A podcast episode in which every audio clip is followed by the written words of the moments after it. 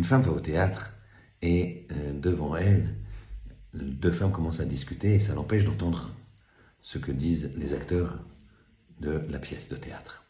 Alors elle leur dit, écoutez, je n'entends rien. Et les deux femmes se retournent vers elle et leur disent, bah, heureusement que vous n'entendez rien. C'est tout à fait privé ce qu'on est en train de se dire. Les femmes n'avaient même pas compris que quand la personne derrière elle leur disait, je n'entends rien, elle parlait de, des acteurs de la pièce de théâtre.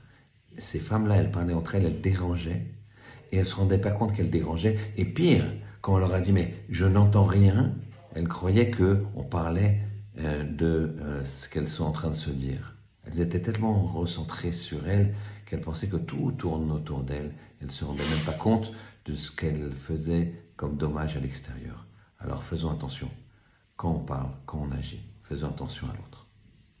Shabbat Shalom.